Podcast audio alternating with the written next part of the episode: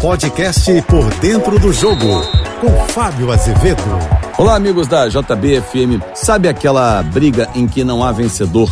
Mesmo quem se sinta o vencedor também é derrotado?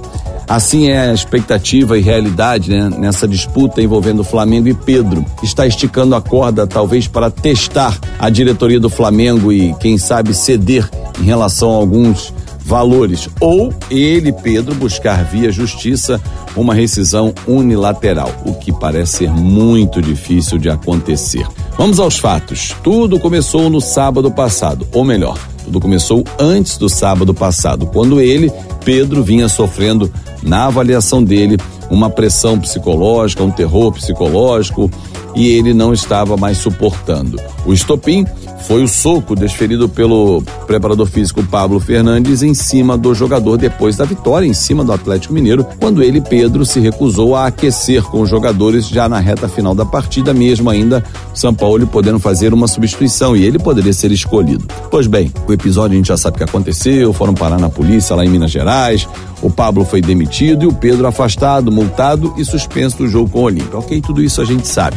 Surgiu agora a informação de Portugal, vindo do jornal A Bola, de que o Benfica tem interesse nele. O presidente Rodolfo Landim disse: não tem problema nenhum, só pagar a multa, se entender com Pedro e leva o jogador. Mas ficou uma sensação de que alguns lados perderam nessa história. Não só o Flamengo, eu, o jogador, mas principalmente o torcedor, que é uma terceira parte interessada nessa questão. No Maracanã, nessa quinta-feira, foi muito nítida a sensação de que o torcedor sentiu falta do Pedro e não aprovou a atitude do Sampaoli, que ouviu vaias quando seu nome foi anunciado no placar eletrônico. Pedro está à disposição, volta, volta contra o Cuiabá, mas a relação não existe mais. Sabe quando você quebra um vaso, cola e as imperfeições ficam ali muito evidentes, você passa a mão e sente. Exatamente, assim está a relação Sampaoli e Pedro.